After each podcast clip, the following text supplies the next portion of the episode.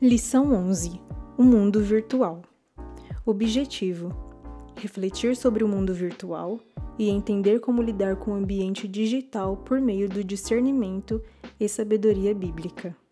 Texto base: Muitas coisas tinha que te escrever, todavia, não quis fazê-lo com tinta e pena, pois em breve espero ver-te. Então, conversaremos de viva voz.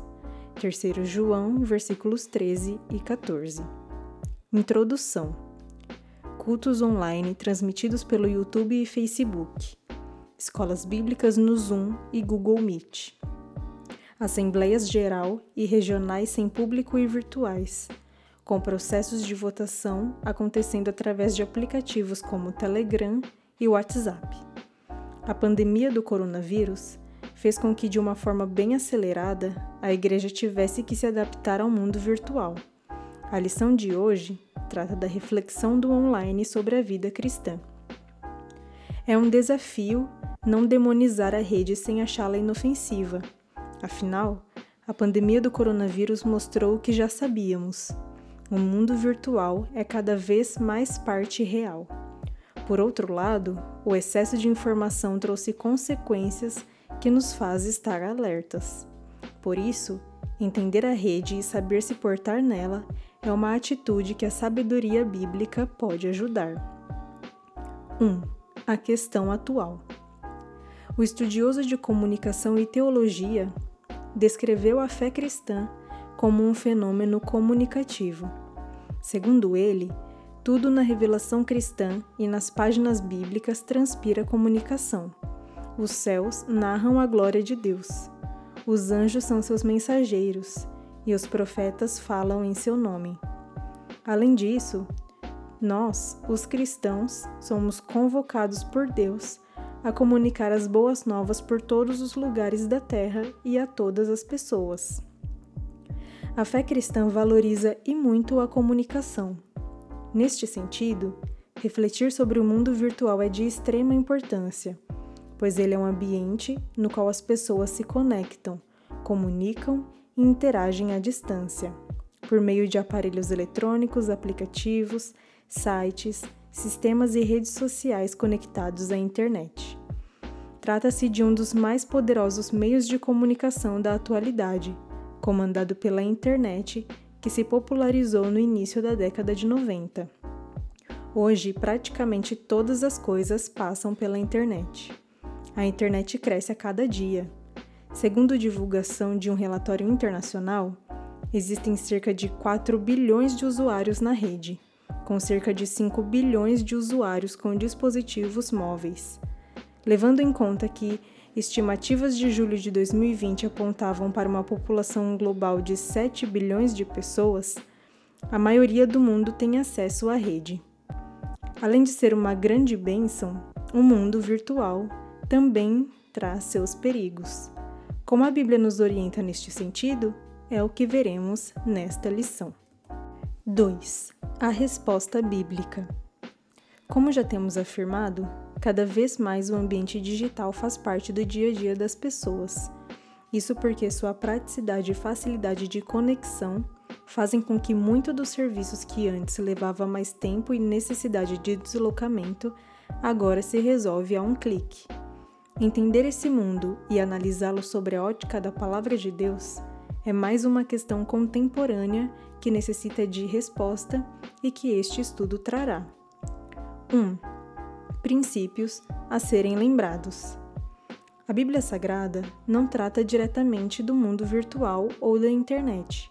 Contudo, existem alguns princípios bíblicos muito importantes a serem levados em conta quando estamos conectados. Destacamos ao menos dois destes princípios. O primeiro deles é o princípio da comunicação edificadora. Segundo Espadaro, a rede não é um instrumento, mas um ambiente no qual vivemos.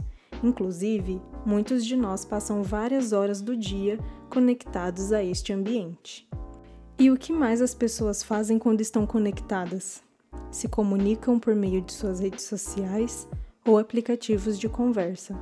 As redes sociais mais utilizadas no Brasil são Facebook, WhatsApp, YouTube, Messenger e Instagram. Grande parte dos brasileiros passa a maior parte do dia em alguma destas redes. Nelas, amizades são feitas, reencontros acontecem, produtos são vendidos, informações circulam com mais rapidez, democratizando o acesso à informação, conhecimento, serviços e entretenimento. Nelas, também correm todo tipo de fake news, boatos, calúnias, mentiras, fofocas, etc. Não são poucos os que aproveitam a impessoalidade da rede com conversas difamatórias. Mas não nos esqueçamos.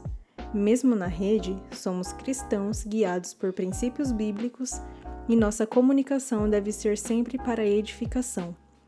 Não saia da vossa boca nenhuma palavra torpe, mas só a que for boa para promover a edificação. Efésios 4, versículo 29. Palavras ou conversas imorais e difamatórias não devem sair da boca ou dos teclados daqueles que professam seguir Jesus. Além disso, devemos levar em conta o princípio do discernimento espiritual. Não podemos acreditar em tudo que lemos e ouvimos no ambiente virtual. Faríamos bem se usássemos o princípio que Paulo usou em um contexto de profecia, enquanto estivermos navegando na web. Examinem tudo, fiquem com o que é bom. 1 Tessalonicenses 5, versículo 21. Em outro lugar, o mesmo apóstolo escreveu: Estai atento para que o vosso procedimento não seja de tolo, mas de sábios. Efésios 5, versículo 15. O princípio do discernimento é importante porque nem tudo que se encontra no mundo virtual é inofensivo. Por exemplo, na última lição estudamos sobre a pornografia, um dos temas mais acessados. 2. Desafios a serem considerados. A pandemia da Covid-19 fez com que a igreja avançasse ainda mais na utilização das ferramentas virtuais para a comunicação do Evangelho. Diante do confinamento e de igrejas fechadas, os templos virtuais foram abertos e, definitivamente, pastores, membros e instituições eclesiásticas, como a Igreja Adventista da Promessa, precisaram investir e se adequar a uma revolução que teve início no final do século XX, mas que se acelerou na pandemia. Dessa forma, as ferramentas virtuais como sites e redes sociais tornam-se elementos de um primeiro desafio, o do engajamento missional. Podemos e devemos usar as redes sociais para a missão. O fazer discípulos de todas as nações inclui também o ambiente digital. Além disso, um segundo desafio é o da comunhão profunda. Muitos podem achar que uma mensagem, vídeo ou imagem pode suprir a necessidade da presença e de laços mais fortes com o próximo. Contudo, isto é um engano. É necessário usar a rede como suporte de uma comunhão real e presencial. Como no desejo do apóstolo João, que disse à igreja: Muitas coisas tinha que te escrever, todavia não quis fazê-lo com tinta e pena, pois em breve espero ver-te. Então, conversaremos de viva voz. O discípulo amado não queria apenas o contato remoto com os fiéis, que fez por meio da carta. Ele queria estar próximo de seus irmãos de fé. Um terceiro desafio é o cuidado com o que se posta. Uma vez que a chance de ser printado é real, de ter um vídeo tirado do contexto e de ser implicado em leis da proteção de dados, o melhor a fazer é pensar no que se compartilha vale a pena se perguntar: em meu lugar, o que postaria Jesus? Ou o que postarei ofenderá o meu próximo? Isso porque o discípulo de Cristo se preocupa com o impacto que suas atitudes terão na vida dos outros. Tenhamos cuidado ao compartilhar links, notícias, imagens, músicas, vídeos, PDFs não autorizados de livros ou lições, afinal, é necessário que, seja comendo, seja bebendo ou postando, se faça tudo para a glória de Deus. Usar o ambiente digital com sabedoria é o desafio colocado. Os desafios práticos: 1. Um, nas redes sociais, não negligencie o princípio da missionalidade. De acordo com números já apresentados nesta lição, mais da metade da população mundial possui dispositivos móveis e muitas delas acessam a internet. Isso faz com que a rede seja uma espécie de habitat delas. É neste lugar que elas se encontram que a Igreja e os cristãos individualmente devem utilizar a fim de proclamar as virtudes daquele que vos chamou das trevas para a sua maravilhosa luz. 1 Pedro 2, versículo 9, parte B. Os sites, aplicativos e redes sociais são um suporte à missão da comunicação do Evangelho. Vale a pena que a Igreja invista em recursos tecnológicos como uma porta de entrada para um público cada vez mais online. Vale ressaltar que esse é um primeiro contato para algo mais real e profundo, para uma comunhão presencial além da rede. Tenhamos a missão como horizonte, também nas redes sociais. 2. Nas redes sociais, não negligencie o princípio da moderação. Segundo pesquisa divulgada pela Agência Brasil, em fevereiro de 2021, no mundo, as pessoas passaram 3 horas e 40 minutos em média utilizando aplicativos em 2019. O índice é 35% maior do que em 2017. No Brasil, a média de 3 horas e 45 minutos, o que coloca o país na terceira posição global depois de China e Indonésia e à frente de Coreia do Sul e Índia. Sem dúvida alguma, este número deve ser maior ainda na pandemia, já que as pessoas precisaram ficar mais tempo em casa, trabalhar em home office, assistir aulas remotas, pedir comidas por aplicativos e até cultuar por meio das lives.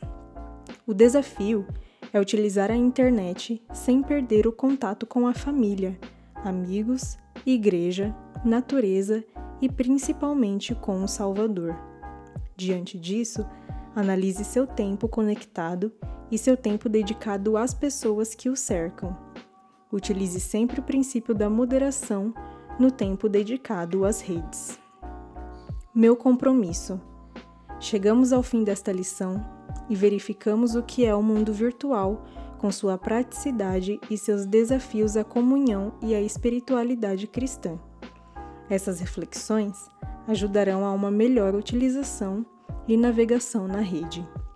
Pois bem, o primeiro compromisso que deixamos como desafio é avaliar o que se tem postado. Veja se seu conteúdo glorifica a Deus e edifica o próximo. Um segundo compromisso converse com a liderança da igreja e verifiquem como podem usar as tecnologias para evangelização e auxílio dos fiéis. Por fim, reforce os cuidados no conteúdo publicado e evite o que não se enquadre no que é edificante. Habite o mundo virtual com discernimento e sabedoria. Que o Senhor nos ajude.